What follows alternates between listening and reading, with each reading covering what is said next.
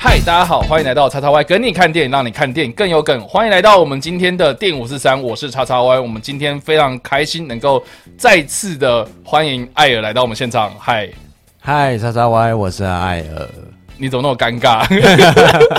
不会不会不会不会，因为第二次来了，已经已经很习惯了啦，很熟了，对不对？第一次来，我记得是还有 Pony 嘛，对对，我们上次来是聊金马，金马，对对对，金马奖的部分，对，然后也顺便帮你打书嘛，对，有提到了我那个时候刚出的一本新书，这样子，现在算真有书了，对，但哎，现在还有吧？现在还有在上市，对对对。对哦，大家大家去书局可以稍微注意一下，就是艾尔的呃著作啊，《与神片同行》对啊，主要是在聊这个呃韩国的二十年电影的发展，这样。对对。对对对，因为主要是我觉得一方面今今年呐，今年因为奥斯卡的关系，所以有很多人开始在注意说，哎，为什么韩国电影？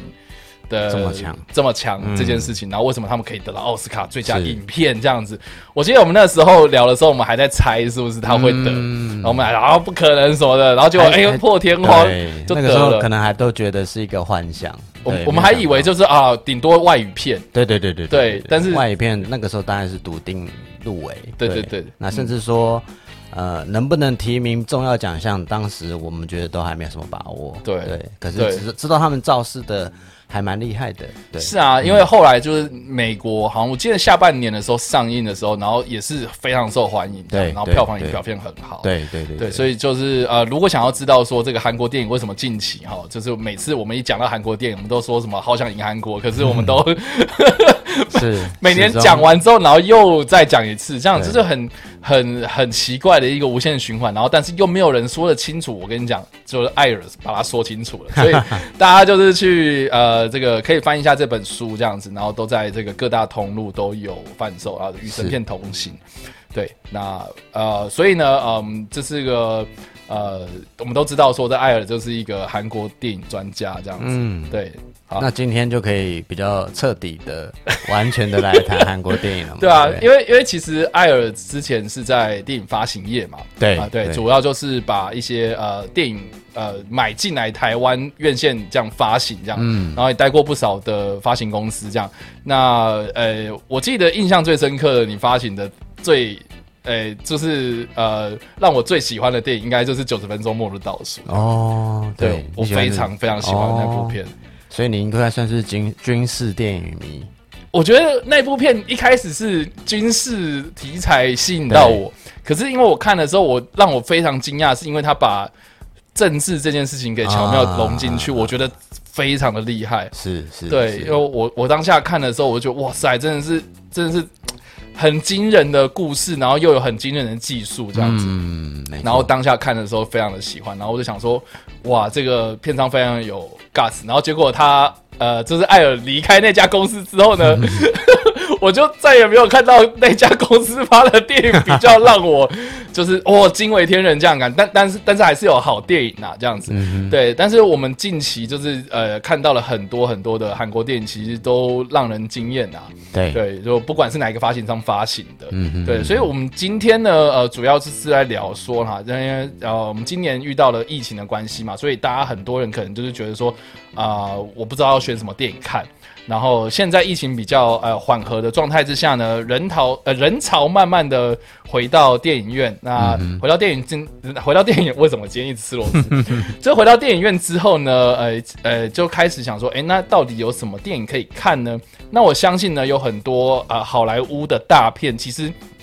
都被大家讨论的差不多了，嗯，对，那我们这边呢，呃，我们就特立独行，我们就来聊下半年韩国的电影这件事情。因为其实韩国的状态其实也跟我们一样嘛，因为他们毕竟疫情也其实也很严重，对对，呃，但是呃，而且比我们更糟的感觉，嗯，对。然后电影院呃，当然就是不用讲，就是受受很大的重创这样。然后呃，也有很多呃档期都延后延后这样。那我们就来统整。一下，就是现在，如果我们在台湾的院线档期，或是我们未来可以看到哪些韩国电影的状态，呃，对，所以我们今天就邀请到艾尔来到我们这边，然后来介绍这样子，没问题。对对对，好，那我们现在看到就是这个荧幕上啊，这个我我今天我今天整理了一下那个艾尔给我的资料，蛮超乎我想象的，因为我其实。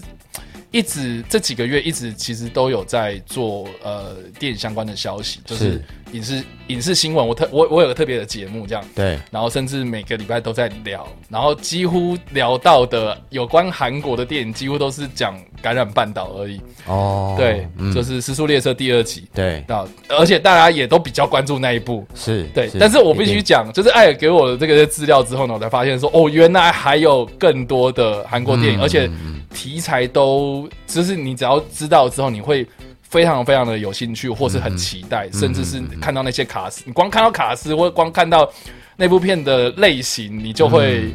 很期待这些片子。是，我觉得韩国电影其实今年本来应该是要大爆发的啦，对，因为他们已经准备了很久，今年是一个。算是呃要丰收的一年，结果。对结果遇到 对疫疫情来了，但嗯。也是有点巧合的，是说嗯。呃刚好呃很多也是关于疫情甚至病毒的电影，嗯。对那呃跟疫情又刚好可以呃 match 到这个话题，对，所以我觉得这蛮有趣的，就是电影常常在预言这个世界会发生的事情，对，然后。那另外一个程度就是说，我们也看到 Netflix 整个在疫情当中的重要性变得更加对串流平台，对对对对对，对吧？那韩国也一样，就是 Netflix 在这这几个月，其实扮演了韩国很重要的影视的一个基地，对，等于说他们投资的电影啊、电视剧啊，或是有登上 Netflix 平台的影剧，几乎都在。这个阶段获得很大的回收。哦，对，嗯，因为其实好，我们在正式讲院线档期之前，其实我们可以先聊一下我们上半年我们到底呃针对韩国电影到底是呃 做出什么样的贡献 贡献对，然后呃我记我们先讲电影好了，我记得我近期看的韩国电影就是进电影院看的，嗯，就是南山的部长们，对对，然后这部呃我记得好，哎，这部应该是在韩国那边是去年的片子嘛。它算是对去年去年年度对去年底，但是在台湾的院线是到了今年大概呃二三月的时候上，嗯，然后我看完之后我非常的喜欢，嗯，对，因为我就是就历史控嘛，对。历史控，然后 而且它又是讲一个。呃，我觉得在韩国历史上面一个非常重要的一个政治转捩点，嗯嗯嗯，而且我觉得啦，就是它一方面也有呃翻转了我们过去对于当时暗杀这个嗯。这个呃朴正熙总统的那一个情报部的部长的那一个人，我们都我们过去的历史啊，韩国的历史可能都是说暗杀的那个凶手就是叛国贼啊什么的有的没，可是这部片它有反转这个观念，这样，所以我觉得。也蛮让我惊艳的，然后再加上说，因为演演那个暗杀的那个就是就是李秉宪，就李秉宪嘛，对，然后李秉宪。我觉得他好是不是呃，在好莱坞就是啊玩够了，然后他想想要回韩国，就拍一点这个韩国的电影啊。当然近期还蛮多作品的，之后当然这一部就是呃完全是独挑大梁这样子，看他表现非常的精彩。是是是，所以我我我自己是非常喜欢这一部这样。嗯，对，男生的部长们，我觉得是一个今年蛮可惜被疫情掩盖的好片。对，那老实说，当然政治的题材或历史的题材在韩国。对，在韩国可能可以很卖座，但到台到台湾，往往都会变成很小众的电影，这有点 可惜。对对，那因为韩国在拍历史或政治的题材，其实是很很强的，甚至甚至可能已经有点超越好莱坞了。觉得他们在还原历史啊，还原某些政治事件啊，或或是呃，举例来讲，像去去年的北风，哎，前年的北风，我觉得对我觉得也是一个会让大家很震撼的电影，可是。进去看的观众当然并不多，他也没有掀起像呃《时速列车》这样的热潮。但其实应该说，还呃，在台湾的观众比较没有太大的兴趣。对对对对对，嗯，对，有点有点可惜，因为其实他在讲的正是呃南北韩在冷战期间，然后叠对叠的那个过程，然后但又不是这么绝对的去讲。哦，南韩就是对的，或者我说，其实在讲的更是很多内内部的政治操作这件事情。嗯，那我觉得南山的部长们就有一点跟北风的这个设塑造的情境是有点像的。他把呃整个韩国的政治情势，还有内斗，还有呃可能我们比较没有去看到的人性的灰暗面这一块。全部放到了一个故事当中，然后而且不沉闷，因为大家以往对于只要是历史啊、政治的电影，都会觉得，呃，就是我一直在讲话啊，或者一直在 对对 对，或者是一直在铺陈一些我们知道的故事。可是其实没有，它其实翻转了我们对于这段历史的看法。因为它其实有加了一点悬疑的部分在里面，就是很紧张，然后好像草木皆兵这样的感觉。而且我觉得它的技术真的是拍的非常的，呃，非常的。呃，让人瞠目结舌了，因为最后面那个那个刺杀的场景，我觉得整个就是你你以前可能看那个历史照片可以看到，就是他当时就是暗杀现场那个那张桌子，然后那个血迹的那个垫子什么的，可是他就完全还原在那个现场，而且演员都演的非常的自然，我觉得很厉害，是，所以我觉得我我觉得这方面真的很很很强啊，嗯，对对对对，就是就是我觉得有时候看到韩国这一类的电影，会觉得。好，也许因为题材的限制，现在台湾观众还没有办法看到韩国这一方面的成就。但其实对于台湾的电影人来讲，我觉得应该要去观摩一下，就是他们怎么去还原这个历史的真相，然后可以把它拍成一个商业的题材，或是有娱乐性的故事。我觉得这个是绝对我们我们台湾也可以去学习的，因为剧本方面啊。对对对对，因为老实说这些。这些故事、这些背景，其实台湾很有很多啊，不缺啦。老实说，对对对，台湾也有这个 谍报的时期啊，也有这些反政府的时期等等的。我觉得怎么去讲这个故事，然后把它讲的精彩，这个才是韩国。在这一方面，真的还蛮值得我们学习的地方。不单是特效的电影，我觉得其实这一个方面的电影真的还蛮值得一看的。对啊，那如果要讲到娱乐性高的话，其实我们也不要忘记，就是年初我们大家都在讨论那个呃《李斯朝鲜》嘛，然后后来变成《师战朝鲜》。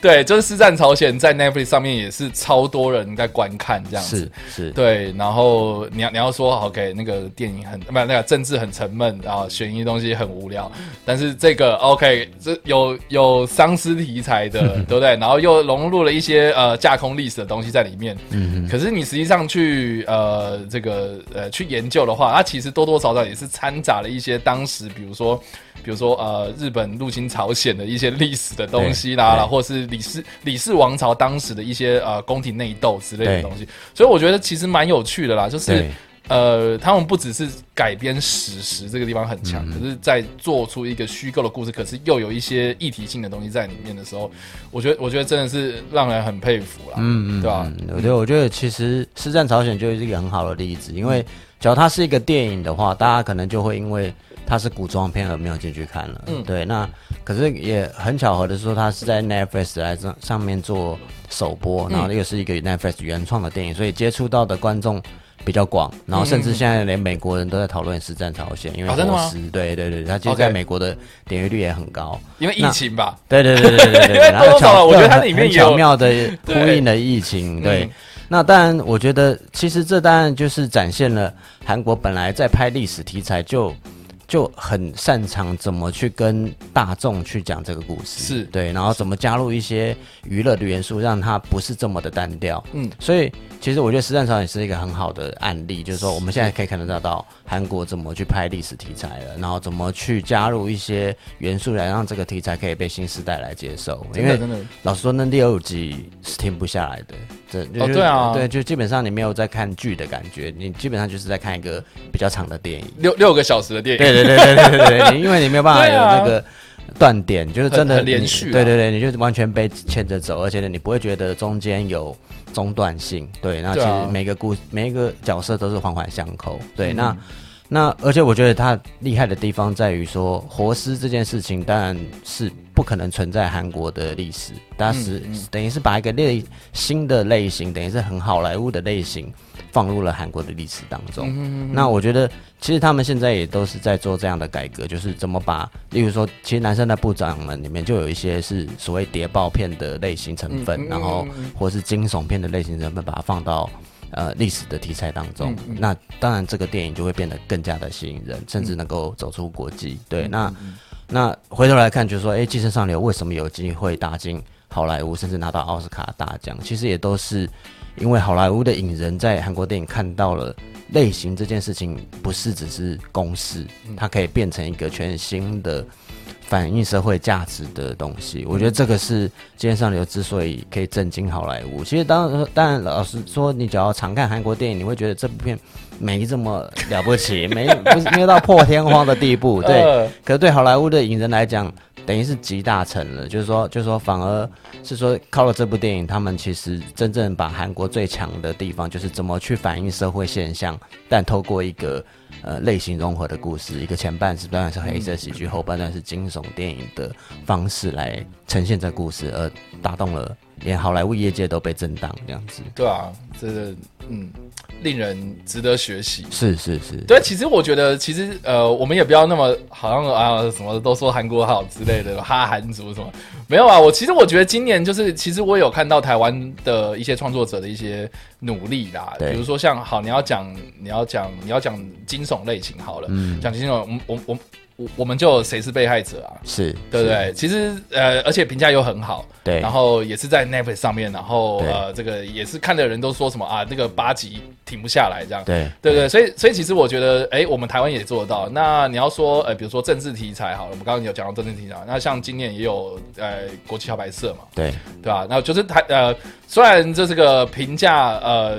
或许比较两极，或是啊参差不齐，或是有有些人可能会觉得说啊，其实没有拍的很好之类的。嗯，但是我觉得没关系。其实我们敢去尝试这样的挑战，我觉得就我我觉得，其实至少我们踏出去，我们尝试的那一步。对对，那他现他们现在就是要拍第二季嘛，所以我觉得我也很乐见其成这样。没错，对啊，那呃，像今年也有很多。呃，原本啊，就是要在呃上半年上的一些国片啊，像其中有一部我超级期待，就那个《逃出立法院》哦，对他他也是政治，然后加上丧尸这样子，所以呃，但是他后来也是延期了这样子，对，所以我觉得，哎，我们其实也是有人在做这方面的尝试，我觉得是很棒的，对对啊，我觉得我觉得很乐见台湾开始尝试多元类型啊，因为这也是我们那个我那个时候。会写这本书啊，或者会推荐或引进很多韩国电影的一个关键，因为韩国电影老实说，在台湾在《时速列车》以前其实是很小的市场，对，然后呃，即使他们很卖座的电影，在台湾真的吗？对，都很小众，连连我的野蛮女友也是吗？我的野蛮女友稍微好一点，例外。对，但其实你回头来看，它也没有到很卖座，它也是几百万票房而已。OK OK，那呃，可是相对来讲，但呃，中间其实韩国的电影是成长的更更快速的，就《野蛮女友》之后，嗯，但那阶段的电影，其实，在台湾都是很小众的，其实反而越商业的越少人引进。为什么一两个这样子？对对对，为什么像《流感》这样的电影，二零一三年的电影，新呃，到了现在台湾才上映？其实就是因为那一这个阶段的电影，其实都都没有人引进，大家也不觉得会卖座。但比较很可惜的，当然就是说，我觉得那个阶段的韩国电影，其实就已经在示范他们怎么去做类型化这件事情。那我觉得从那个阶段的过程去看到台湾现在未来可以去努力的方向，是一个很好的开始啦。就是说多元类型绝对是一个电影产业呃必须有的一个特色。是，嗯。对啊，好了，我们刚刚讲那么多，其实我觉得还是有希望的，对对对对对啊，大家就是继续努力啦，对，呃，好，那我们就针对我们今天的主题来做讨论啊。那下半年到底有哪些电影呢？呃，哪些韩国电影呢？我们可以值得关注的。那第一个，这个呃，就是这部啊，《鬼魅》啊。呃，我我我们先聊，就是原本预计要在六月上映的韩国电影，对，那呃，实际的档期都还是要依照各个发行商的这个排定，对，对，然后还有这个院线档期这是怎么排，但但是我们呃，就是先整理说预计在六月会推出的，但是实际会怎么样呢？我们还是依照好实实际状况会来而定，现在对对对，很难讲，很多变数，对。对啊，那鬼魅是呃蛮确定的，因为中文片名都出来了。嗯，然后然后我也有看到有些影城就是外面有贴这部片的海报了。对对，所以呃这部片是算是卖点，我觉得是演员吧。哦，宋智孝。嗯，对，那其他我真的都不熟 不好意思，所以还是要请艾尔帮我们介绍一下。对，哦，对，鬼魅它是一个呃，其实本来它。据说是四月就要上映，对对，那一样就是呃，韩国从三四月开始的大片的档期都往后延，那有几部片现在甚至是没有下文，就是还没有还没有确定映期的。那呃，鬼魅算是其中比较早宣布说啊，六月就要开始回来，等于算是大家比较期待的，有点像现在大家对于天冷期待的那样子的态度的。哎，不是二分之一的魔法吗？哦，二分之一魔法也算，对对。可二分之一魔法在美国应该算是在疫情前就已经上映了。哦，对，就是。第一个先死掉，对对对对，先阵亡的，对对啊。那鬼魅算是说在整个延后之后第一个回来的电影的第一波的其中一个这样。但但现在韩国嗯又又有一些疫情在爆发，所以所以到底会不会对这个电影的票房造成影响，大家也在观望。对，因为其实韩国的戏院现状是还蛮惨的，虽然没有关闭，但。呃，票房真的是大概不到以往的十分之一，对，然后也都没有新片在上映，多数在上映的新片都是很很独立的或是旧片这样子。那所以鬼魅算是呃，等于是算是打头阵的，对，那。那他的故事，我觉得也算是韩国比较擅长的故事，就是以一个悬疑做开展，但后面可能包含了一些神秘甚至超自然元素的故事。因为他在讲的就是一个呃失踪二十五年的妹妹，突然间回到家中，然后这个哥哥开始觉得嗯有点奇怪，就是这个妹妹到底是真的妹妹还是假的，还是有人要冒充她来进行什么阴谋，还是这根本就是一个。灵异现象，对，就是说这里面怎么怎么好像好像听过在哪里听过这种电影这样 灭绝吗？对对对对，我觉得有点像灭绝，有点像灭绝，有点有点像那个进入坟场的感觉 啊！对，进入对对对对 对，就有一些这些元素在里头，但但就是他没有那么明显的告诉你这就是一个灵异的故事，对，它原则上还是有一个。神秘的、悬疑的、惊悚的这样子的脉络去去解开这个谜底，但也有可能它没有灵异的元素在里头，也有可能。但但韩国因为近近年来的类型都是所谓的呃多元类型，那就是把很多类型，所谓恐怖也好、灵异、神秘、悬疑放在同一部电影里头，所以你很难去辨别到底它真正的真相会是走向哪里。那我觉得这是。这也是他们故事有时候厉害的地方了，因为你很难真的觉真的一开始就看透之后的发展，然后也许对对有也许许会有一些意外之处。嗯嗯。那宋智孝当然其实呃，大家是因为台湾台湾观众多数是因为 Running Man 认识他，那只是他很早就开始在电影和电视剧做演出，那也是算是回归大荧幕的一部。呃，代表作对，所以呃这一类型的韩国电影通常都还蛮精彩的，所以可以期待一下。嗯，我真的不知道哎。那那男生或是导演他们之前有什么样的作品吗？呃。金武烈是最近有在看韩片的呃观众应该就会蛮熟悉的，政客陈时中对，然后还有那个去年的《极恶对决》，他跟马东石哦，极恶哦，我很喜欢《极恶对决》，对对对，那个那个故事也很精彩，就是有点翻转了警匪片。他是演那个凶手是不是？他是演那个警察啊啊。对，不好意思，那个凶手是什么龟？是不是？对对对，金城龟啊。对对，OK，对，凶手是一个比较小咖，对，然后稍稍微比较，对对，稍微比较呃配角式的角色。可是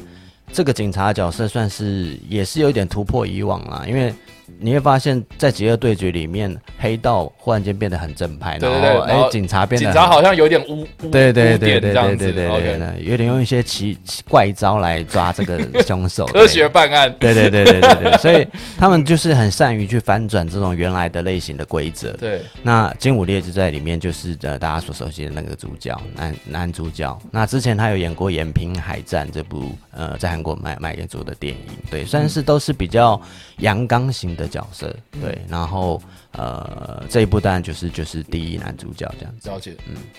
哎，对，刚刚想到，对我最近应该是《政客陈时中》这部片有看。哦，对，在南山的部长之后，对，对我还有看过，哎呀，那其哎，其实其实我上半年其实看的还蛮多的嘛，对 你都有看到，感觉你都有看到，对啊，好哦，所以这个是呃六月预计六月五号，预计六月，但是我们不知道到底会不会如期，哎，对。目前排定的话，六月五号啦，对，但是我们不知道说会不会有变数啊，所以还是以实际为主喽。那下一部片是这个呃，好像中文还没有一个确定的片名啊，但是英文片名叫 #hashtag alive 这样，对对。嗯，这个这个我超有兴趣，因为我自己本身很喜欢看那个丧尸片，嗯，然后我看到它的海报，呃，对，或是大家可以去看一下那个 IMDB 的海报，它其实蛮多张，然后这是其中一一张，然后其中有一张就是有一个男生，然后底下一样也是很多丧尸，然后他就拿着自拍棒在那边自拍，这样，对对对，就感感觉是一个呃喜剧吗？我也不知道，然后所以但但是我就是超级好奇这样，对，然后。光看他的那个呃呃剧情简介，呃，他就是说有一个宅男，就是在疫疫情爆发的时候，对，然后还是宅在家里，但是就是 hashtag alive，就说啊，告诉大家我还活着这样，所以哎，蛮有趣的感觉。对对对，我觉得这是今年少数又一部了，应该说继《师战朝鲜》之后又一部神预言疫情的电影。对，因为这这个电影在两年前。呃，我们片商就已经知道开拍了，对。然后你说这部片，对对对对对，两年前就开始，OK OK。对，就我们已经收到一些资料啊、资讯和卡斯的消息，然后呃，去年正式开拍，所以所以刘亚仁的这这个男主角刘亚仁的这个金发的造型，其实去年就有曝光，对，因为呃，然后后来才揭晓说原来是在拍这部电影。那 对，那其实这部电影的设定有蛮有趣的，它其实其实是一个灾难电影，但。但僵尸的整个的格局没有像以往的僵尸片那样子，一定要呃整个城市啊或者整整个车站啊这种逃亡的过程，它其实就是很简单，设定在一个大楼里头。嗯，那这个大楼是韩国的。呃，算是一个特色建筑啦，就是说他们的国宅都是这样子很紧紧密的相连，其实非常的制式这样。对对对对对对，其实有有蛮多的惊悚片都是发生在这样的设定当中。大家会发现，只要大家有去看比较之前的韩国惊悚片，像《恶灵拼图》啊，甚至。呃，我也蛮推荐有一部片子是奉俊昊的第一部作品，叫做《绑架门前狗》。他在讲的就是这样子的一个呃，比邻而居的这些国国民住宅的人人之间，其实藏着里面可能藏着杀人凶手，藏着你不知道的秘密。但即使在现代社会当中，其实你住的这么近，你都不知道隔壁住的是谁。确实啊，我觉得在台湾其实也很像。对对对对对对对，他就在讽刺这个现象。但但但他是一个比较。呃，不是这么喜剧的方式来呈现这个故事，它是一个惊悚电影，然后但也反映了一个隔离恐惧症的状态。就是这个男的虽然是一个整天可以在家里工作的高科技的呃阿宅，对阿宅，所以算是算是算是科技很发达，但呃，因为僵尸的这个病毒爆发之后，没有网络，没有 WiFi，因为他强调就是没有 WiFi，没有电，没有任何通讯器材的时候，你要怎么求生？就是在这样子的一个环境当中，然后没想到他遇到了一个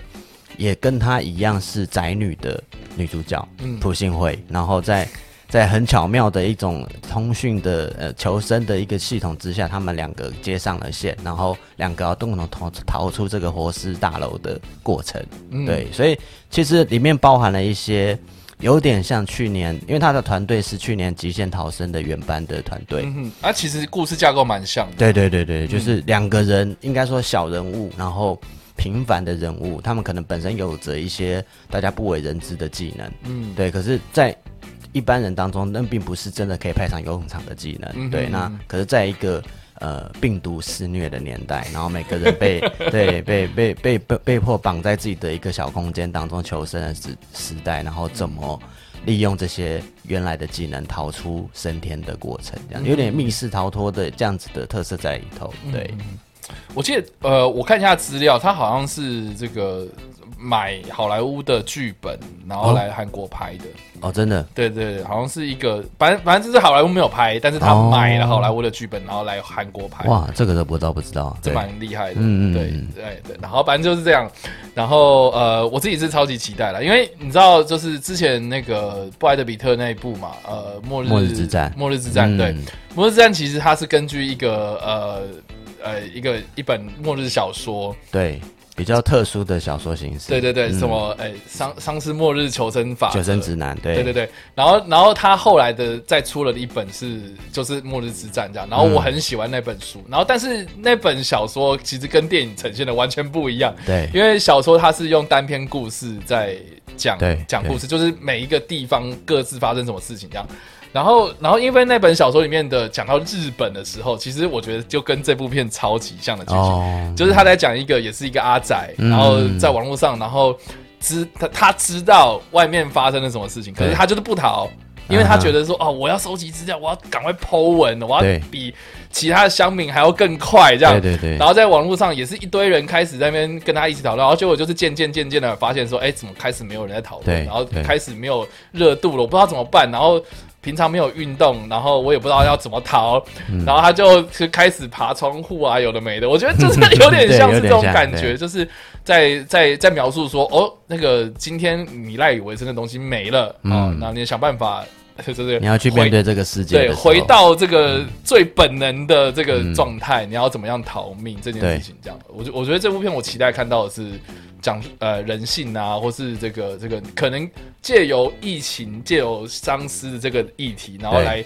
审重新审视你的生活啦，我觉得这个是一个还蛮重要的。其实是有一点反省现在文明病的一个故事。对对，然后 蛮不错的。对，不过现在听说有可能蛮大的可能会是 Netflix 买下影片的版权，海外版权。对，那所以我们可以再等等看，只要是他这个月在韩国有顺利上映的话，或许 Netflix 会同步的在海外上下。对，所以。但其实这种类这类题材，我都蛮希望在大荧幕看到的啦。真的，嗯，就是就是，可是只要能够同步看到在 Netflix，也是一个好事啦，至少不用再等了。对，还是我们办一个什么私私人的趴，然后我们就找一个大的 好的投影机，然后放一点大的荧幕，这样 感觉感觉会有很多人参加。对，好哦，这个是 Hashtag Alive，然后目前叫做我呃活我还活着或者活下来等等的这些艺名这样。好了，我们再持续的关注这部片，然后下一部片的话，我觉得这个台湾人应该会非常有兴趣啊，就棒球少女，啊，国球嘛，就是赢球就是国球这样，棒球少女，然后是这个最近非常夯的这个李李周印，也就是应该是李李泰院 class 那个主角，对，然后他呃饰演一个就是呃这个呃。呃，因为呃，直棒哦，通常都是给男生打嘛，所以他就是第一个打破这个行规的一个女性的棒球运动员，而且职业的选手这样的一个故事。对对，那就这样，我只我看到 资料是这样子。对，因为因为资料现在有限啦，对，然后能够。能够找到的资料当然当然不多，不过主要都是打这个女生嘛。对，他已经试出了一个短版的前导预告，这样子。对，那其实这个片在韩国算是比较独立制片，算是比较小小成本制作的电影。但因为刚好这个女主角在《梨泰院 Class》之后，等于算是很受瞩目。她在里面其实对她在里面其实不算是演呃女主角女一，对，因为她是里面饰演同志的那个角色。那可能因为同志那个角色太突出了，因为他算是一个比较能够反映韩国社会当中，呃，那个被忽视的弱势，对。然后这个女生因此而被很多的现在的台湾的影迷啊、韩国的影迷而注意，就是说她其实算是一个比较中性形象的女生。嗯那在这个电影当中也是一样，就是他要去诠释一个女性在这么阳刚的运动世界当中去怎么。呃，找到自己的定位，然后去对抗那个呃很男性主义的呃棒球世界的过程。对，那其实是一个励志，然后又带有一一点女性主义色彩的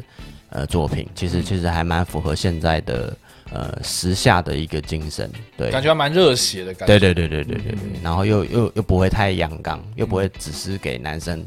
看爽的。对对，哎，我觉得他真的真的很会。很会很很会操作哎，老实说，因为毕竟你看女权啊，然后然后呃多多元多元族群这方面的议题，其实就是在这个去年啊，就是这个影影影视圈其实一直都在讨论，然后也有很多的作品也搭了这个顺风车，然后就变红了这样。对对，然后今年他们推这个，我觉得。哎，还蛮有目的性，是是，对是。但是我相信他们应该会用自己的方式去讲自己的故事，这样。当然，当然，对。韩国的棒球运动当然也是很夯的，国球他们也算是国球了啦。对，然后呃，其实今年有一个韩剧叫做呃《金牌救援》，是我目前为止看到最棒的韩剧，然后也是在讲一个很类似魔球的故事，就是一个一个一个经理人如何去拯救一个。永远排名垫底的球队的过程，但你会发现他们对于棒球这件事情的挖掘可以到很很深刻，然后很深入，甚至不输好莱坞的诠释方方法。那当然这一部当然走另另是另外一个路线，就是去反映呃现在的多元的族群的声音，然后在一个所谓的呃现在普遍认为是男性主导的运动当中，要怎么去呃找到的过程的找到定位的过程，这样子。嗯哼，好，这个是棒球少女。嗯，好，那下一步呢？哦，我觉得我看到这个预告片，我真的是整个惊呆，因为就这他怎么一直都没有消息，然后就我今天这个艾尔丢给我的时候，我来看到，我靠，这个这这部片应该要被应该会大卖哦。如果今年没有疫情的话，我觉得就我我觉得应该会等同于就是时速列车或是白头山这样的等级的东西这样，然后我觉得甚至还会超过，就是这个胜利号。对，它算是一个超大型的太空歌剧科幻片，这样。嗯。然后主要也是在描述说这个这个这个人类在未来世界，然后迁移到外太空嘛。你看这好莱坞真的拍烂了，可是韩国他们就是真的有能力拍出来，而且大家去看去看预告片哦，就是真是会被惊呆、震撼到。对，惊我我觉得我用惊呆形容真的不为过，因为大家会觉得说什么啊，查歪每次都那么夸张，有了没的？我跟你讲，你就去看就对了，好不好？对。这部真的啊，怎么会现在才有这种消息？然后，而且，而且，嗯，我不知道哎，就是那个呃，就是因为最近的呃海报跟预告片出来，然后而且预告片也不是正式的，就是一个算是前导前导的预告这样。然后也是主打那个送送重机嘛，就是他很慷慨，他会送人家重机这样，开玩笑，送重机。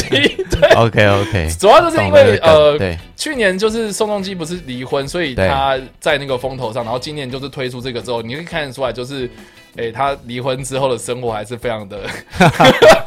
对，演艺生涯还是很灿烂，还是非常的接演，而这很多戏，而且我们不止这一部哦，就我们等下介绍还有其他部这样，所以算是一个，我觉得宋宋仲基是一个宣传的点，嗯，然后另外一个就是大型科幻片又是另外一个点，对对，所以我就觉得，嗯，这部片，对，因为其实看大家大家看到预告就会就会有点真的被震撼到，说哇，韩国。亚洲也能拍出一个真的像《Star Wars》这样子等级的电影，它有点给我感觉像是，比如说呃，什么那个 L L I S 太空号那种，嗯，对，甚至是它的设定有一点点。类似星际义工队啦，就是有点各各路人马被集合到一个太空船上面，然后去完成一个任务的过程。甚至是我觉得剧情的呃主旨，我觉得有点像星际过客那种。哦，嗯，对，就是大型的人类迁移。对对对对，我觉得哇，真的很厉害。对，那因为其实像这样的电影，其实大家担心的都会是啊，亚洲人怎么能够做出那样的特效？对，那可是其实我想预告片可以稍微。呃，厘清大家的一些担忧，对，因为其实其实这个这个 project 也是蛮早就宣布的，然后我们那个时候，呃，这是这是 CJ 娱乐的片子，然后当时我在。我在购买那个九十分钟末路倒数的时候，就就就有被告知这个作品要拍了，对，然后哇，真的是太厉害，对对，然后然后但 当时有点担心，说好，嗯，未来星际没错，这个是呃好莱坞很擅长的题材，但韩国要拍你，但多少会觉得，嗯，有办法吗？就是会不会弄巧成拙啦？会不会变成另外一个流浪地球之类？对对对对对对对，也也有可能会变那样子，对对，所以就是。现在，但目前看到的试出来的东西是让你印象深刻，就是有有它它是有质感的啦，我我我必须这样讲，对，但是呃我不知道，因为我自己个人的那个呃接受度其实很大的啦，我连《流浪地球》我觉得其实也不错啦。对对对，但就是它其实执行的不差，嗯，对，只是你会可能对于里面的一些，比如说呃政治认同啊，或者对。意识形态可能会觉得啊有点恶心，可是。那美国何尝不是如此呢？对不对？是啊，ID Boy 也是啊，说啊，你是 Independence Day 的 大美国主义之类的，对吧？那那其实我觉得，你看中国可以拍，然后韩国也可以拍，对吧？嗯，我觉得，我觉得其实这部片蛮蛮值得大家呃。注意或观察的了，就是说到底韩国这这个这个野心有没有办法被办法被实现？因为这个当然是《与神同行》的特效团队他们的又一巨作，嗯，然后呃导演是《狼少年》的导演，等于也是跟宋仲基合作过，对对对，很成功的老班底，对对对。那女主角是《夏女的诱惑》的金泰梨，就假如大家有看《夏女的诱惑》，一定会对这个新人非常非常的印象深刻。她是演那个夏女嘛？对对对对，还算是千人海选出来的呃演技派新生代女星。对，那呃马队长，大家大家就。大家就比较熟悉，有看《机不可失》就知道，对对对，绝对大家印象深刻。对，然后的那个，对，那刘海正在片中饰演的是这个机器人的配音，对，那所以其实卡斯真的是一时之选，然后那故事又跟大家。以往所接触的这种星际大战的故事又不太一样，人家讲的是一个专门在收集宇宙，他想说未来世界其实宇宙有很多的垃圾，然后他们是一个专门去收集那些垃圾、清除那些垃圾的，对对对的的一个一个部队，但嗯，但但里面牵涉到了一个可能一个呃异世界的阴谋，然后。透过这几个小人物，然后共同组成的一个呃，算是另类的军团，然后去揭发的这个阴谋的过程，然后冒险的过程。对对对对对，蛮像的，故事是蛮像的。对，那那可是当然就是说，哎，怎么怎么把这样的？因为他们其实本成本是呃，我记得那个时候看是四十亿的日呃韩币，是那换算成美金的话，大概是接近。一呃，接近六千万美金，其实，在好莱坞不算高成本的制作，对对对对。对，所以其实能够拍出这样的成果，已经非常令人惊讶。就是说，就是说，假如今天六千万成本美金的制片，可能顶多顶多就是布莱德比特像《星际救援》那样子的故事，没办法再拍比较大的特效了。对，那可是。呃，在这故事当中有很多的大型的飞机的激战的场面啊，或甚至是动作场面，甚至未来场景的打造，其实你会发现说他们的特效其实的确已经是呃进展的非常的快速了。对，我觉得可能片酬占了蛮大部分。啊，片酬也占了一些，对 对对对对，因为可能之前的那个六千万美金大概都是给布莱德比特哦，对。对对，对。啊，但是因为我我觉得我觉得这个。哦，我觉得另外一个啦，就是因为刚刚艾尔有提到说他是呃《与神同行》的特效特效班，对，因为那个时候大家可能看《与神同行》的特效，可能会觉得啊，怎么假假的这样，嗯，对。可是这个你再去看预告，我觉得其实进步超大，嗯嗯嗯，对对。其实其实那个那个特效团团队，他们算是一个呃，从《与神同行》就开始在不断的实验怎么去把，因为其实本有里面有蛮多的成员是从好莱坞回来的，对，然后。等于说他们去实验，说在韩国的这样的资金和技术之下，怎么去做做到一个达标的特效？但他们也没有很大的野心，说要去超越好莱坞啦。其实就是说，例如说像白头山也是他们的打造的结果。就是说，哎，你当然会觉得稍微在看某一些场景的时候，可能没办法做到这么像好莱坞这么细腻，对。可是整体上，它还是有办法让你在电影院感受到。不亚于好莱坞电影的那种震撼，嗯，那再加上他们在人物刻画上，其实是可能比相对的这一类型的电影会更加的细腻，或是有一些灰灰暗面的呈现，所以我觉得至少到目前为止还蛮值得期待的一部大片。了解，嗯，对啊，这个是胜利一号的部分。那预计好像哎原原本是台已经在暑假档期吧，我记得，对对对，就是他现在一个他现在只有打出 summer 这样子的字眼，对。我们就所以看看看嘛，暑假对 对对，看看七月八月，好难想象，因为暑假我记得好莱坞片大概现在延到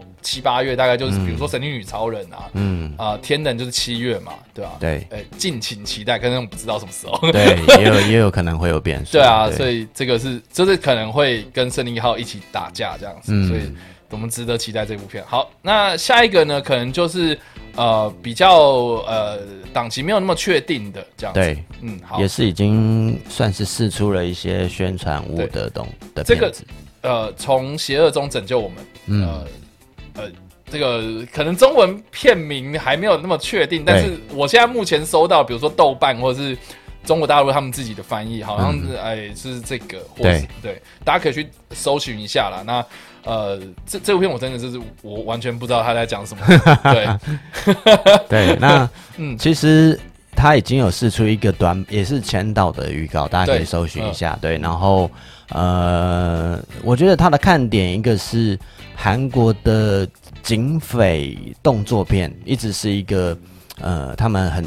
胜过很多地方的类型，甚至说，其实好莱坞现在他们也在跟他们的经费电影中学习。对，所以其实他们的的这种片子为什么可以拍的精彩，是因为他们够黑，然后够血腥。我我觉得够敢。对对对对对对，就是敢去拍这件东西，然后而且拍出来，它就是会有话题。对对，挑战你的道德底线。对对对对对，他绝对是。是在呃道德的尺度上是绝对无极限的。那这故事在讲的其实是一个黑道的杀手，就是李正宰，就是《与神同行》当中饰演阎罗王的这个男主角啊。然后他是一个呃算是黑道专专门杀手，然后是一个很冷血的特特特种部队出身的杀手。那他因为杀了其中某一位黑道的伙伴，所以这个黑道就。黄正敏饰演这黑道就来复仇，等于是一个算是有点黑对黑的故事，就是坏人对坏人的故事。但但这坏人当中到底真正的界限是什么？到底正邪之间的界限？只要两个都是黑帮分子，就以往我们看这种故事，当然就是警察对。凶手，或是凶手对警察 等等的，就或者说像《极恶对决》有趣的，就是哎，黑当黑帮老大跟警察合手来抓凶手。嗯那这一部片当然就是好杀手对杀手，狠比狠，到底最后我们要站在哪一边？对，所以为什么叫做 Deliver from Evil？其实就是它是一个圣经里的呃的一个呃句子的诠释啊，就是说，就是说，其实呃善就是一种从邪恶当中去去。淬炼出来的过程，就是说，其实你唯有看到真正的邪恶，你才知道什么是善。哦，OK，对，所以这这个这好好有韵味哦。对啊，我觉得很棒哎。对对，所以所以它其实是在一个是在一个全是一个很冷血、很血腥的世界当中，他们彼此对战的过程当中，再去找到呃平衡点的一个故事。对，所以然后里面是现在目前看到的几个动作场景非常精彩，因为其实韩国的现在的动作场面拍的比。呃，以前香港全盛时期更厉害，就是他们现在动作指导多数都已经被好莱坞挖掘了。对，对啊，对他们其实能够很很很厉害的拍出那种拳拳到肉的打架场景，我真的觉得超惊人的。对对对，而且我觉得，比如说你你不只是武打啦，你可能摄影技术要比如运镜啊，或是或是这个这个整个的那个场面调度，其实。呃，不管是导演，或是摄影，或是武打团队，或是特效什么的，其实都呃互相要配合啦。对对对对对，因为它其实有有点让我想到那个台湾的狂徒啊。嗯，对，但是就这就也是一样，两个人在。对决对决的过程，对决的过程。可是这部呃，它就是又又会更黑这样子感觉，嗯嗯嗯，对吧？我就觉得，哎，我还蛮期待的那种动作动作的部分。对这一类个这一类片型，我觉得其实还蛮值得期待的。加上这两位，大家都算是韩国硬底子，然后 A 级的演员，基本上他们拿会拿到的剧本，绝对都是很强的剧本。OK，对，黄正明跟李正宰，他们之前过去的作品有哪些？黄正敏，呃，其实他算是台呃韩国最多千万人次作品的影帝，像是《军舰岛》啊，然后呃《辣手警探》啊，《辣手警探》这部片很少人知道，可是我觉得很可惜，其实这部片真的非常精彩，值得大家去看。对，是一个警匪电影。然后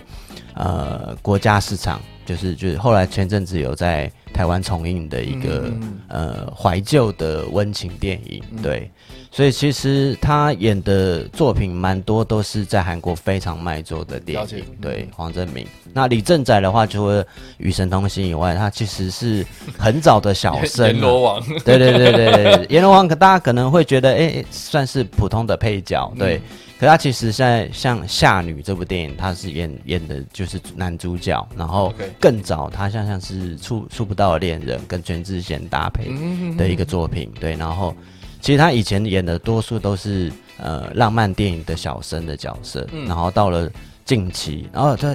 最近还有一部《神偷大劫案》，只要大家印象的话，他跟全智贤搭档的，然后他就已经开始有一点亦正亦邪这样的形象出现了。对，就是他近期的角色就是开始有一些正反派的灰暗面出现啊。然后其实黄正明跟李正宰之前还有搭档演出过一部作品叫。呃，暗黑新世界就是讲有点韩版《无间道》的故事。对对对，也是一个卧底。蛮适合这部片的调性啊！对对对对对对对对，其实 都是那种所谓的硬汉型的演员这样子。嗯。哦啊！我刚刚看到他是有演那个《铁哥行动》。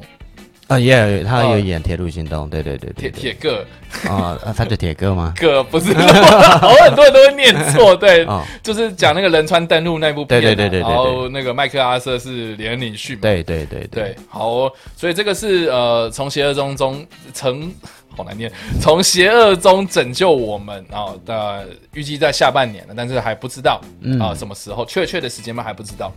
那下一部呢，算是这个呃赵正雄，我觉得他近期的作品，感觉他这接戏接很多啦。嗯，流逝的时间啊，哎，或是也有人会翻作消失的时间这样。嗯，那这部片应该好好像是悬疑，呃，就是有点像是侦探推理的。对，OK，他是他故事在讲什么？呃，有点像我们刚刚讲到的《鬼魅》，就是说它虽然是一个。悬疑推理故事，然后主角是一个警探，然后但其实发生在他身上的故事是有一点超现实的，就是他原本在调查一个案件，然后进入了一个村子当中，然后发现了一些，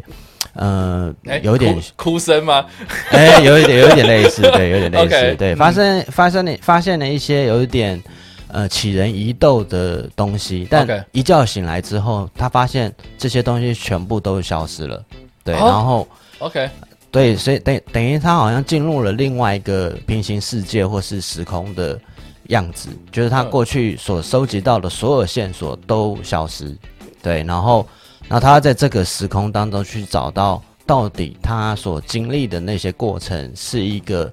所谓的平行时空，还是梦境，还是一个骗局，还是他陷入了一个。呃，恶人设下的圈套之中，对，就是一个带有有点像记忆拼图的感觉。对对对对对，带有一个呃，也有可能是他精神分裂，就是说他其实对对对对，有也有可能是一种 睡了一觉起来之后全忘了。对对对对对对，就是说到底是梦境还是幻境还是超现实？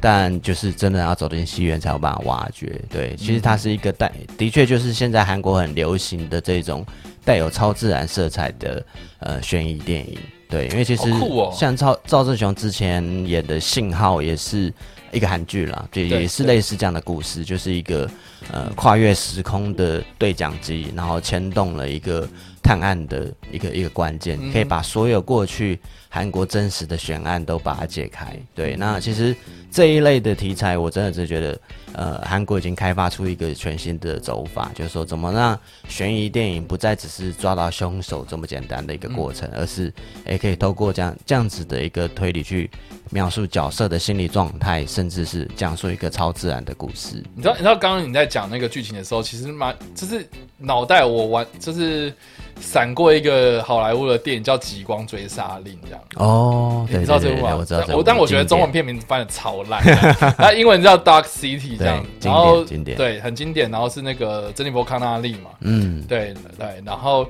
他那一部，我觉得这部片好像蛮像的。对对，但是那部片啊，啊，如如果是一样的话，那我是不是先爆了？没有了，我不知道。对，但是我觉得好像好莱坞呃有在尝试做这件事情，其实之前就一直有在做这样的，就比如说啊，把这个悬疑推理的东西加到呃加了一点超自然的东西进来，或是加了一点科幻的东西进来的时候。好像就不会成功，就反而好像好莱坞的观众比较呃需要直接一点，就是你不要给我塞那么多东西，你就是单纯讲一个东西，反而会。呃，大家大家才不会错乱这样。可是我觉得在韩国就是融合的很很好这样。对，韩国他们，我觉得他们也在实验啦，就是实验的中间当然也有一些失败的作品。确实。然后对，那但现在是一个比较成熟的状态，就是说所谓的类型融合这件事情，当然不是这么容易，因为因为你要让观众完全的进入一个从。跳痛的故事，有点从悬疑变，就像其实《寄人上流》一开始我看到剧本的时候，我也觉得很担心观众会接受不了一个从黑色喜剧突然变成悬疑惊悚电影的这样子的转折，会不会太突然？会不会呃，但它有一种调性很奇怪的感觉，或是一种突兀感？但它是成功的，对对可是其实其实他们已经有办法做到说，让你感觉那个是行云流水般的转折，然后到最后你也不会觉得这个类型的突变是一种呃耍耍小聪明的做法。哦，这不是炫技。对对对对对对对对，我觉得这个很重要，就是说，假如你只是在试图让。观众只是被翻转，我觉得现在大家不会买单，就是但这就是大家真的要整个这样的翻转因为观众其实很聪明，对对对对对，真的，对，就你 那个翻转要有意义，要前后呼应，然后又能够带出一个真正的主题出来，然后大家再去思考，真的，我觉得这个比较难。对，真的，因为我近期就是进电影院看的一些这个悬疑的惊悚电影，我就觉得让我好失望。我不知道是不是我胃口养大还是怎么样，但是就就是啊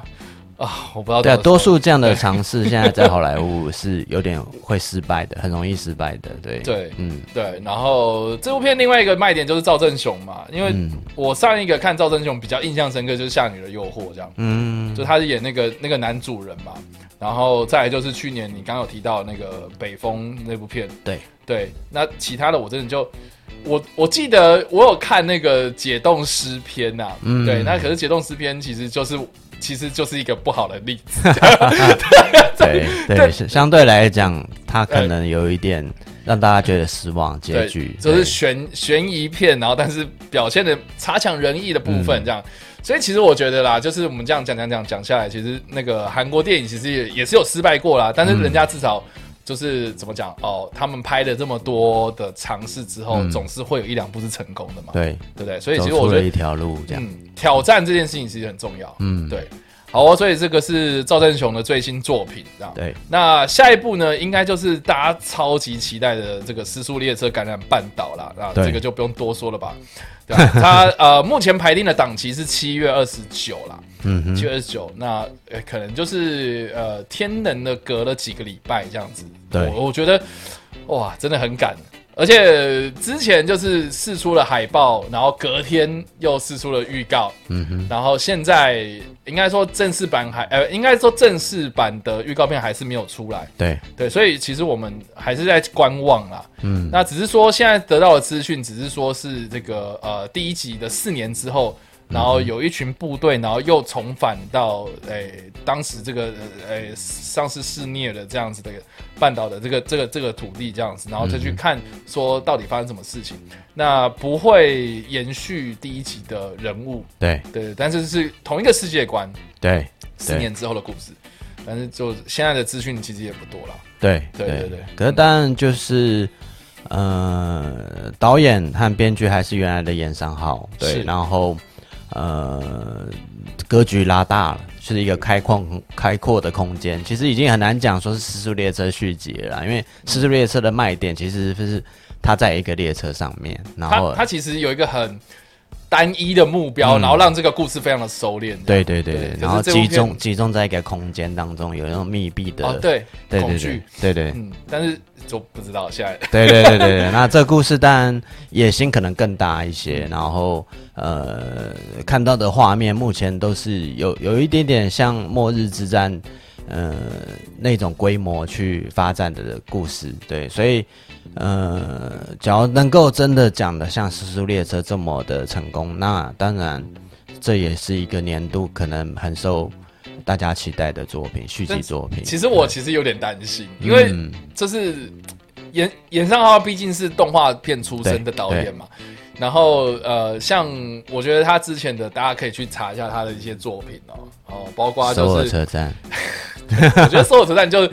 其实如果你是抱着看《时速列车》的心态去看《首尔车站》的话，你会非常失望，因为故事格局太小，然后然后那里面的角色就是。就从头哭闹到尾，我觉得很烦。对，但是这但是如果你是还没有看过《失速列车》，就去看那个呃首尔车站的话，其实其实哎还蛮有趣的这样子。所以然后再加上说他之前的一些呃动画作品，其实在台湾比较少见啊，你你也好像也没有什么太多的管道去看到。然后所以他近期就是你知道啊，就是说呃《失速列车》之后再到这部《感染半岛》，其实中间他。就一直在做这件事情，他没有做其他的作品了，所以我们也很难知道说他他的呃，如果把这个格局拉大的话，那他的执行能力能不能到那样子？嗯，也是蛮蛮。其实其实严胜浩中间拍了一个 Netflix 的电影叫《念力》。哦对哦对，这个我知道。对，然后但我我记得台湾是有上预告片，不是台湾是有上院线，我记得。呃，没有上院线，只有直接上架。对，啊，就上 DVD，呃，直接在 Netflix 首播。对，OK，对，那因为那是 For Netflix 呃原创电影，它等于是是是有点跟奉俊昊的《玉子》一样，就直接在 Netflix 上播出了电影。那老实说，在韩国是有上映的，但但票房并不好，评价也不高。对，所以其实严尚浩的品质不是这么的。呃，让人家觉得说有一个有一个整齐，对，有一个整齐的水准，所以当然会有点担心，说续集会不会没有办法像第一集这么成功？对，那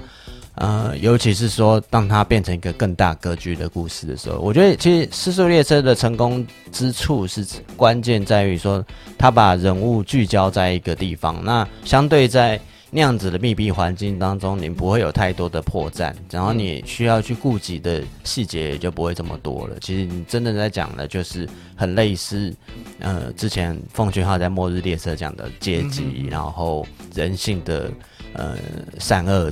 拉扯等等的这这个部分。对，那当然变成一个大格局的故事的时候，那是否这个东西能够被有效的掌握，那会是一个另一个挑战。对，嗯。对吧？我我现在查那个，你知道，只要打 Google 就是念力，然后电影，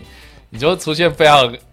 恶评如潮的字眼。这一部真的是蛮让人失望的。对啊。说什么顶级导演拍出了一部顶级烂片之类的这种话，然后或是说什么呃口碑扑街啊，对不对？就很好笑。对，啊都对，这是为什么 Netflix 其实没有太大张旗鼓的宣传这部片的原因，就是了解，其实真的品质上没有很 OK。虽然其实是一个。还蛮有潜力的故事，因为他讲的是一个柳成龙饰演的这个角色，就是机不可失的男主角饰演的这个角色，突然间有了一个超能力。对，其实是有点像，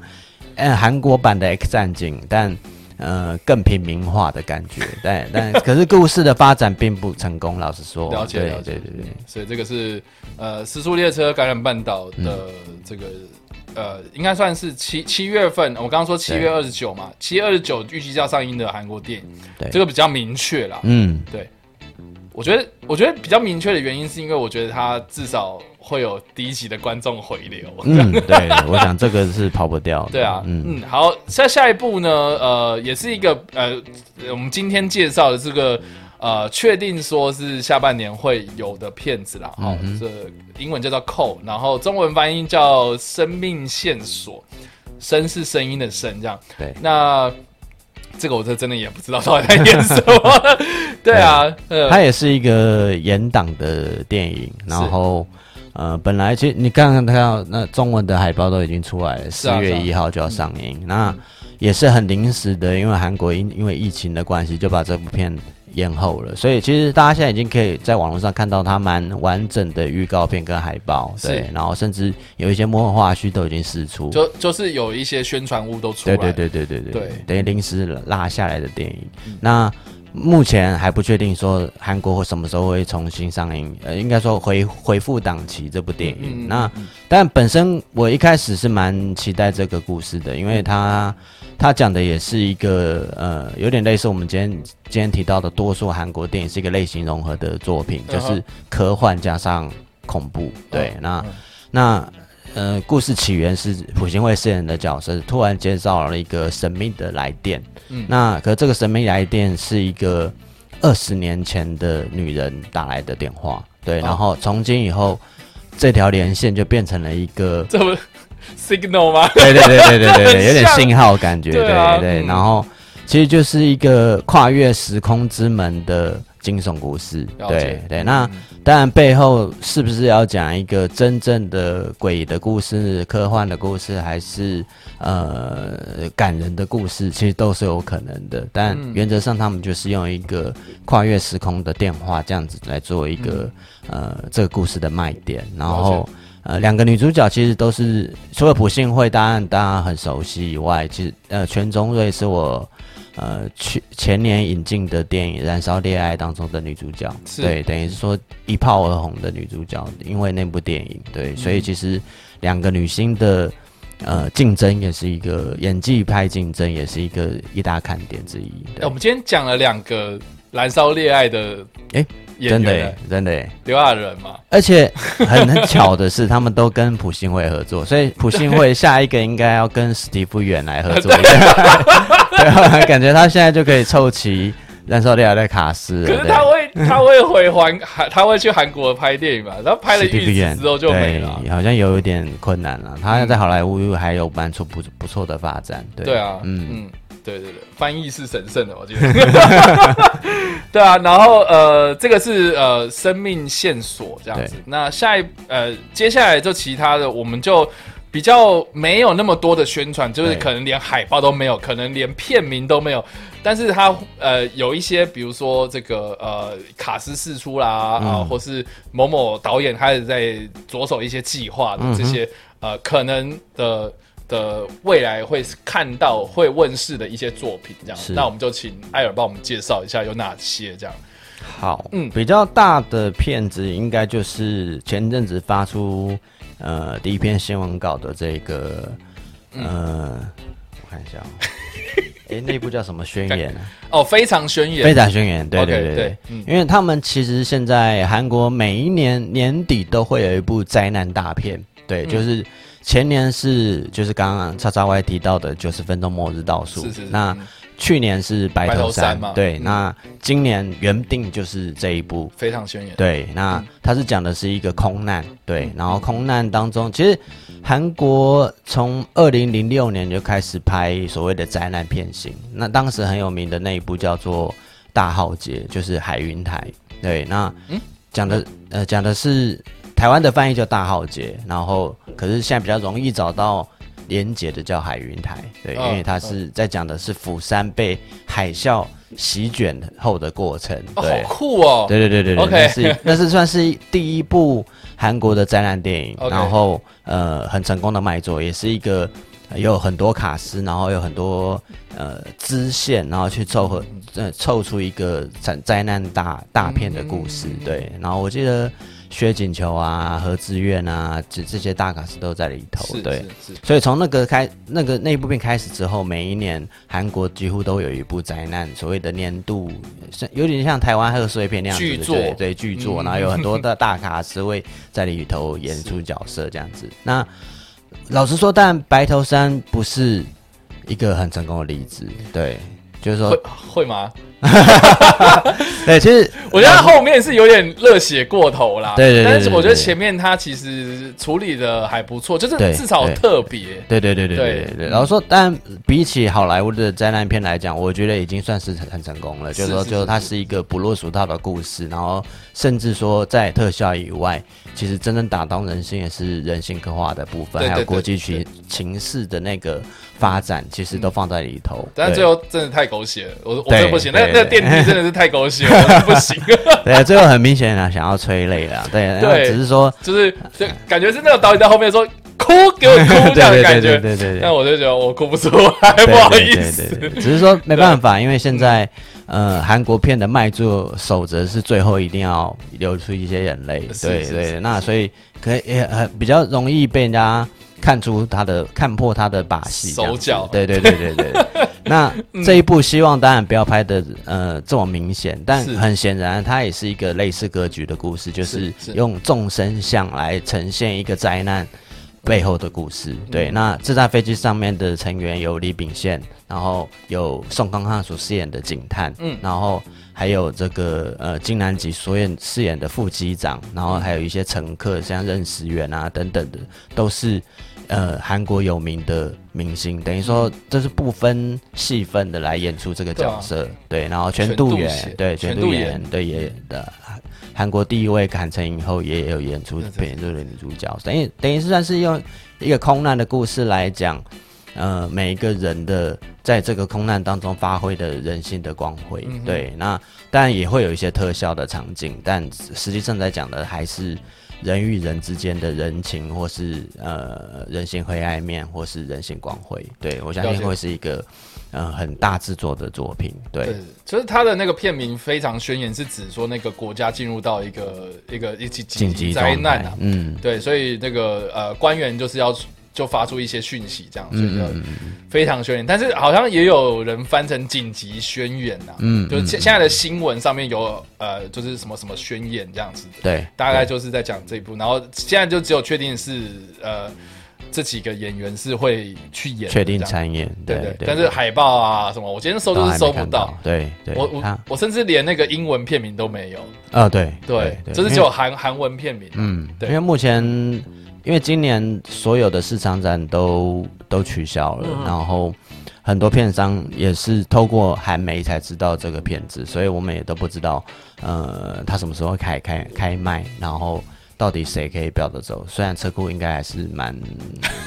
蛮蛮大的候选人啊，对啊，对，有有那个成本可以。抢下这样的大片，而且 Showbox 其实 Showbox 几乎都是对，都是车库的，都很应该说很贵。对对对对对对对对 对，肯定的。对，那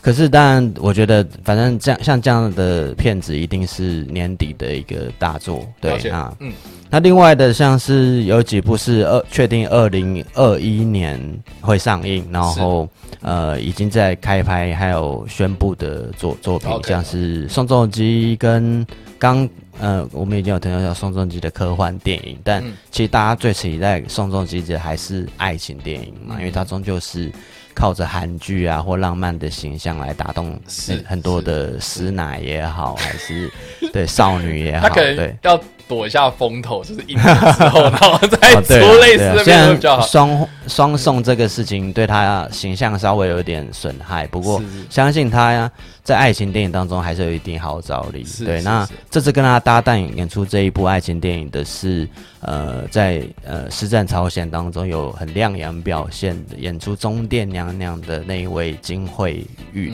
对，那所以其实也算是一个。有名的男星搭配新生代女星的一个，就让人很欠揍的那一位啊！对对对对对对，最后真的大快人心，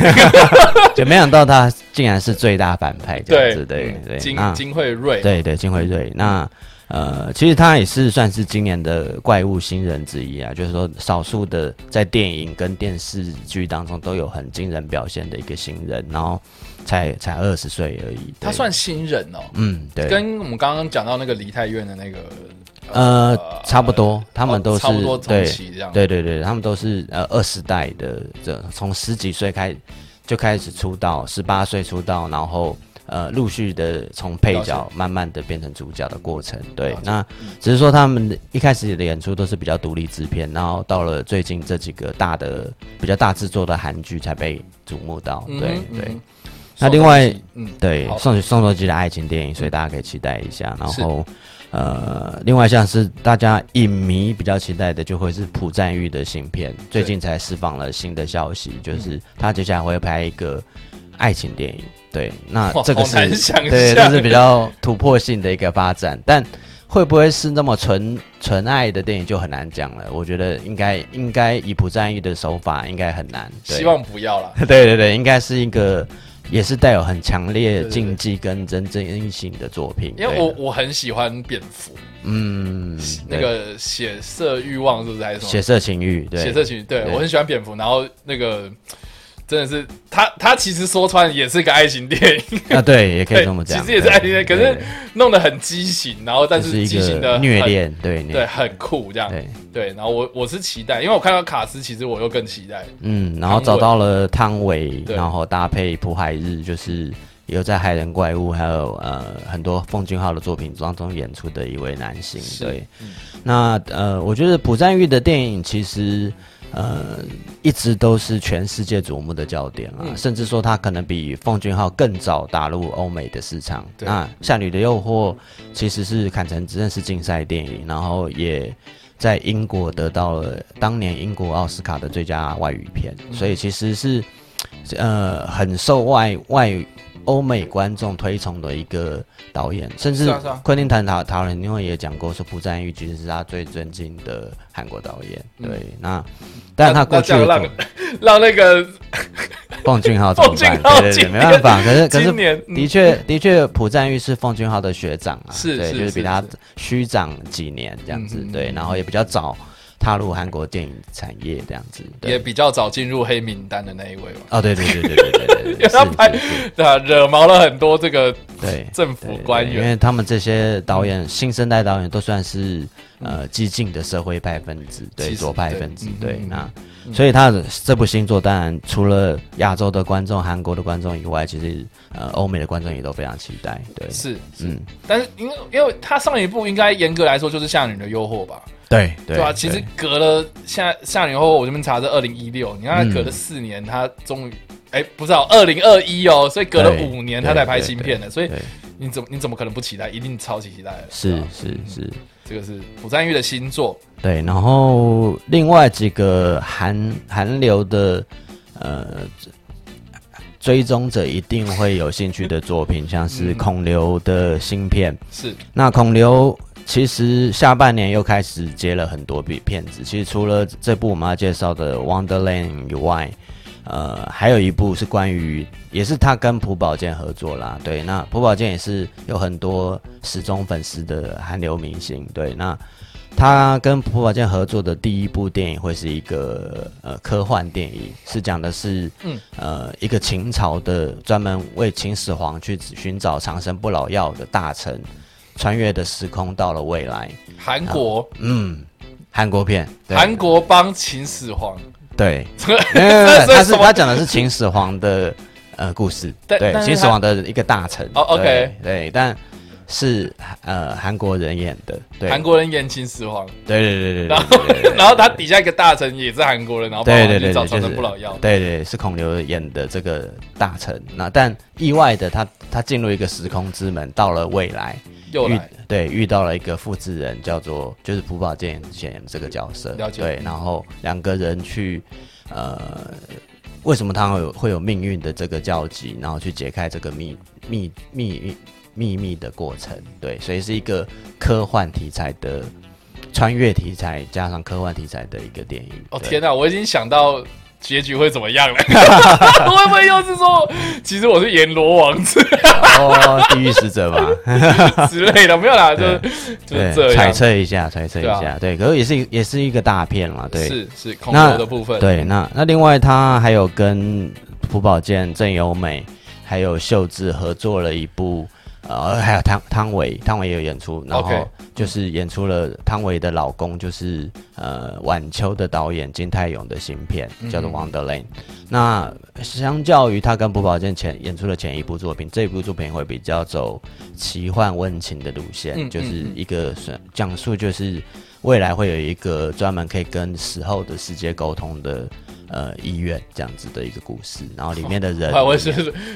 关洛英专门门诊这样，蛮像的，蛮像的，对，类似《王牌冤家》的呃奇幻版本，OK，对对对对，然后里面的人人物之间的一个故故事，算是一个奇幻温情电影，所以呃下半年度孔刘的影迷可以呃蛮过瘾的看到他蛮多的作品。孔刘，哎，孔孔刘跟郑永美不是哇，他这个组合真的是，嗯，他们真的已经。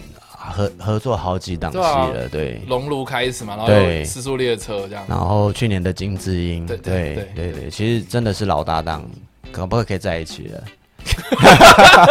可能还没结婚吗？还没结婚，还没结婚。那那那郑有美也是吗？也是单身，对。哦，好哦，还不错，还蛮蛮没有，我就觉得他们俩默契真的很好，对对对，蛮搭搭搭的蛮好的。嗯，那还有吗？嗯，另外像是呃韩流的族群一直很迷的一个男星叫赵寅成，就是有有有演没关系是爱情啊的男主角，然后他的接片量不多了，那所以现在他都往电影的路线去发展。是，那去年有一部《浴血围城》八十八天，然后呃接接下来会有一部动作电影叫《拳法》，那是由他跟。呃，也是一个韩流的女女星，叫做李允熙所主一起配合主演的一个动作爱情电影。对，那呃，赵正雄跟崔宇植也有一部新片。对，崔宇植就是最近因为《寄生上流》呃演出这个他的儿子，然后开始在国际也有一些知名度的一个年轻男星。就就演那个哥哥嘛，家教。对对对对对对对对对。那。呃，他们两个演出的这个电影是一个悬疑惊悚电影，然后也是改编自日本的畅销小说。其实现在蛮多的日本畅销小说都被韩国。拿来作为改编的题材，像是今年有一部呃抓住救命线索的野兽们，对，也是一个改编日本悬疑小说的电影，很很恐怖哎，很惊人。对对，然后拍人性的黑暗面的那一块其实是很强的。对，因为因为我一开始我想说，哎，这个片名感觉不像是限制级啊，所以我进去看了，我 我靠，这把我吓到，超限，对。对。那其实，因为日本的小说其实尺尺度一直是蛮大的，然后他们很喜欢拍，呃，写一些所谓人性黑暗面的东西。但反而日本电影的尺度是相对来讲比较走温情路线的，所以反而变成说，这个日本的小说变成韩国现在电影比较喜欢去参考的或改编的一个题材。对，所以《警官之血》就是一个这样的作品，就是日本都还没来来得及改变，就已经被一些韩国韩国人抢去。拍成电影了，然后讲的也是一个警戒黑暗面的故事，对，所以所以也蛮值得期待的。因为其实刚刚我们查那个，就是呃，就我们刚刚其实有讲到赵正雄那部片嘛，就是那个呃，从流失的时间啊，流对流失的时间。其实其实我打赵正雄，然后二零二零或二零二一，然后主要跳出来其实是警官之血比较多，嗯嗯嗯，对。然后我觉得一方面可能是瞩目，对对，就是台湾的观众或是国外的观众对于这种呃警警戒的嗯嗯警察的故事其实比较熟悉啦。那因为流逝的时间其实。你你可能要讲，你要介绍，可能会就会不小心爆雷之类，所以他可能透露的信息比较少，而且比较难看出他的片型到底是什么。对对对对对。但是因为侦探嘛，悬疑嘛，所以就是有点卖关子，神秘感这样子，对啊？好，所以以上哎还有吗？还有补充吗？呃，主要是这些，那当然还有一些呃还未还未释出任何讯息的片子，像是呃。呃，与神同行的另外那个朱志勋也有新片，然后很多其实现在的韩流明明星现在都有电影的作品即将推出，但因为没有太多的讯息，我们就不多做介绍。对，因为可能现在也都因为应期的关系，只有宣布，但还没有进入拍摄阶段。包括我们刚刚讲到的这个。非常宣言也是，就是本约定五月要开机，现在都还在 hold，对，就等于说没办法，没办法真正进入拍摄，对，所以是不是能够如期的在呃二零二零年底或者二零二零一推推出，都会是一个变数。呃，好惊人哦！他们五月打算要拍，然后年底就要上。对对，其实 韩国的拍片速度是还蛮快的，怎么那么快啊？是蛮快的。然后他们通常进入拍摄期。呃，都是一个月就会拍完一部电影，然后后置大概两到三个月。那只要特效，这我可以想象啦，因为其实呃，实际上我们任何一部电影在实际拍摄的过程其实是很快，因为对呃前置作业会准备很多，对对对，然后后置其实也会拉比较长。对，五月就拍，顶多拍到六月，六月之后，然后就六七八九。很赶，就是 大概大概十月会开始宣传嘛，半年不到，对对对，所以等于就是，呃，我现在知道的韩国电影几乎都是用这么惊人的行程在拍摄的，包括那个时候我 我知道拍白头山的时候，他们都在还还在猴子，就是去年釜山的时候，是我们第一次可以买家可以先看到一些片段，然后可以决定谁要来买买卖的时候，其实那个时候这那个片子都还在。呃，后置中，对，所以就等于说，呃，甚至啊，我讲一个秘辛好了，甚至 那 甚至那一部片子本来没有秀智这个角色，啊，嗯，本来秀智的角色是是那釜山之后才加进来的一个角色，就是等于何振宇的妻子这条线是新加进来的，那怎么可能？因为一开始就有啦，对，所以他加的很天衣无缝，就是让让这个故事变成了一个本。因为这个故事本来是一个很阳刚的哦，就男人跟男男士情谊的故事，对对。因为其实韩国本来他们就比较喜喜欢拍南北韩之间跨越界限，然后男人跟之间之间的情谊的故事，对。本来没有想要加到呃所谓亲情那一块，或是女性角色那一块，对。本来的女主角就是只有马东协助马东石那个政务官，是是是，对。可是他们后来听到了片商的一些反应和国际市场的一些反应，觉得。还是要有一些亲情的或女性的角色的催泪的片段。对，而且整个卡斯看起来不够年轻，少了一点呃吸引人的女性角色。对，那所以在几乎是在那个同步的十月的那个阶段，才在补拍秀智的戏份。哇，好难想象。然后整个后置等等的，然后完完成点就在两三个月之内。对，所以其实非常，因为当他们进入一个工业的时候，所有东西就非常的快速。那即使要补拍啊，或是即使要加入一些呃修改的情节，都还蛮快速的。就像那个时候《与神同行二》本来也也认为无法在暑假推出，因为其中一个判官的戏要被完全删除，因为他陷入了性丑闻。对对对对对对。然后那个时候本来对对对，所以换了一个人来演，但。变成所有跟他对戏到的角色都要重演一次，对，所以本来也认为说来不及，但其实完全对他们来讲没有问题，因为只要站在栏栏目前面都可以完全解决，对，所以所以所以他你会发现他们的应变速度非常快了，就是为了市场去做一些调整，或者为了观众的反应而去去做一些调整，是非常快速的，很惊人的，对对对，所以等于说像白头山这个安排，我觉得也是聪明的，就是说，哎，至少。男性情谊以外，也加入了一个温情的元素，甚至延伸到下一代的一个情情节线这样子，对，然后很快的就就就就完成了这样这样一个市场市场的卖点，对我觉得这这的确是蛮厉害的，对，那那所以我觉得相对来讲，呃。台湾的商业作品现在要进入这么工业化的状态，其实是应该是有很大的困难的。对对，我觉得还有一段路要走了，但是我我觉得这些尝试是必经过程。我们至少要说是开始，对。对，要开始，然后拍出一些呃，我们我们的练习做之类也好，但是就就当做是一个产业的发展，对。对吧？好，今天非常谢谢艾尔的，谢谢谢谢。有超过太多时间吗？啊，没有，不不，我觉得我觉得这样的时间控制的还 OK，而且我觉得都是非常有用的资讯。因为平常我们可能看呃档期啦，或是这个新闻娱乐新闻方面，我们觉得对于韩国方面的消息比较少涉略了。因为我我我自己对日韩的东西比较，呃，我觉得那天天线比较没有那么灵敏，这样对啊，对，可是的确的确真的。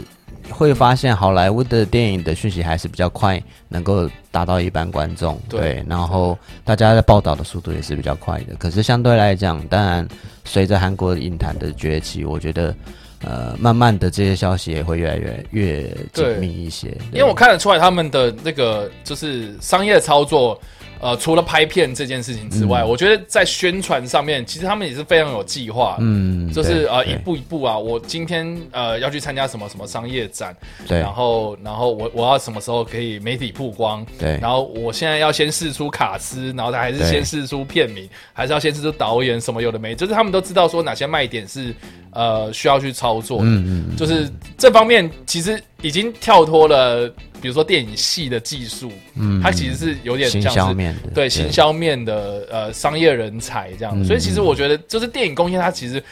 不是只是拍电影，对我们我们我们常常就是可能是这个这个呃电影系出来就是去拍电影啊，但是其实电影它是一个生态，对对，它它其实是一个火车头这样，对，它如果拍得出一部好作品，它接下来。比如说你要带动呃这个娱乐圈的这个呃演演员啊演艺人员的培养，对，然后或是呃接下来比如说你你可能要做道具啊，你可能要做这个特效啊，你可能要一些美术人才，那你是不是有更多更多的产业会被拉着起来？这样，嗯，对，所以其实就是我我我我之前一直有强调一件事情，就是说呃其实韩国他们。为什么会发展还电影工业？其实是精算过的，就是他们有去算过，说如果我今天是要发展科技产业对的产值，跟你发展电影产业的产值。它其实是有差的，因为因为你可能 OK，假设我们今天要去发展一个半导体工业好了，那如果我们拍出一部片子，然后跟半导体有关，那是不是我们一方面电影可以卖，一方面半导体哎或许也被受瞩目，然后也是很多人开始投入了这样。对，就是我我我只是举个例子啊，当然我这举的有点烂了，那当然就是如果你拍的片子越多，比如说环保议题，那是不是环环保工业也会被跟着受到瞩目啊？政治电影的话，那是不是政治圈也会？会更多人关心。对，医疗的话，是不是拍医疗电影？那我们是不是有医疗方面的人才进进来，所以之类的？所以我觉得这些东西都是很好的，这个呃，就是借由电影让我们看到更多这个世界这样子。对，我觉得这一点我还蛮认同查查伟刚刚的讲法了，就是说韩国其实一直把电影这个内容产业来当做一个它产业的领头羊，就是说。呃，为什么？其实为什么 CJ 会成为一个他们电影公司最大的企业？其实背后还是跟他们的 Samsung、LG 这些工业是有关系的。其实他们都是先一步在提。在投资所谓的内容产业，然后现在，但他们已经是靠着这些内容产业在推销他们最新的商品了。例如说，置入里面的手机啊，然后 你会发现，哎，最新的产品，车对对对对对对，然后你就发现，其实里面有太多的置入是呃很聪明的。反正用内容去去打造的时候，你不会觉得它是一个广告。对啊，对，就是例例如说炸鸡配啤酒。那是他们去塑造之后，你自然就会认为，对对对，你自然就会觉得，好像吃吃泡面，对对对，然后吃这些东西是时尚的一样，好像是必吃的。可是其实那也是只是一个所谓的自入事情，对啊而已。对，其实它带动的是整个呃各方面的产业，整个国家的战力。对，然后或者说像现在现在 BTS 防弹少年团红到美国，然后。可以走到走进联合国发声等等的那个的，可能都是台湾想要做到的事，但没有没有这样的管道。对啊，对。那假如我们有这样的艺人，我们有这样的内容产业的功力，或者我们有办法真的有一部片拿到奥斯卡，其实说真的，我们的国际地位。也因此而提升了，对，是个软实力啊。对对对对对，嗯，真的，你看，你想想看嘛，你刚刚说那个字路，你看好莱坞也不见得做得好啊，对，书画奶之类的东西，对，就中 中资的这一块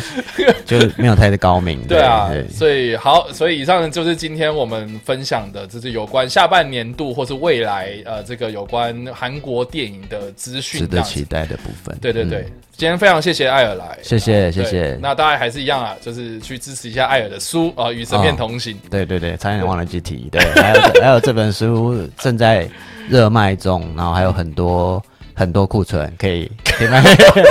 可以赶快去选购一下。对，之后还有想要写什么其他的书吗？嗯，其实因为刚好最近也是在。呃，做分享的过程当中会提到一些韩剧，所以其实其实其实我真的也蛮想要蛮讲一些电视的部分，就是就是因为韩国电影当然走的比较前面了，然后他们等于这二十年的过程当中，他们的电影也带动了他们电视剧的革新，然后现在韩剧才会可以变成像现在大家看到这样子，有这么多元的类型，然后这么呃节制的片场，然后有这么。呃，精彩的明星都愿意回去演电视剧，对，其实那这也都是一个电影产业呃开花结果之后去影响的呃发展，对。而且我觉得台湾人应该接触韩国娱乐圈，其实对剧这件事情还蛮啊，对啊，对啊。其实反而我觉得看剧的好像比看电影的更多一些，对对对，真的那个窗口比较门槛不会那么高啦，对对对对对，我觉得对，所以相对的可能也想要。把背后的一些故事就跟大家做分享，这样的，哎，我蛮期待的，谢 谢谢谢，对吧？剧的方面的这个解说啦，对对对，好，那今天就非常谢谢大家这个收看我们的电影五四三的呃韩国片，对 对，好，那下次呢，我们一样呢，就是会带给大家更多的电影资讯，那请大家一定要记得我们的呃记记得订阅我们的这个频道，还有锁定我们的各大平台，脸书。I G 呃，Podcast 的各大声音平台这样子。那赵昭威的书大概什么时候会？不要是给我压力啦，没有，因为我最近一直在调整方向，因为我原本想说要就是呃，我记得你要写一个关于历史电影的书嘛？对，就是因为这呃应该离不开这个大主题，但是要怎么呈现，我还在想。OK，对对对，那因为因为我最近一直在做那个历史上今天，就是呃每每天一 PO，就是说今天几年几月，然后发生了什么事情这样。理解。我我觉得或许是朝那个方向走。哦，也不错，也不错，期待，值得。期待期待一下，好，谢谢谢谢，今年可以看得到，对对对对，今年有点赶，对啊，我我因为我写作其实慢慢来了，我不急这样子，好事多磨，好那好内容比较重要，对，好的，谢谢谢谢，好，那今天就到这边结束了，那下次我们再见哦，拜拜。拜拜。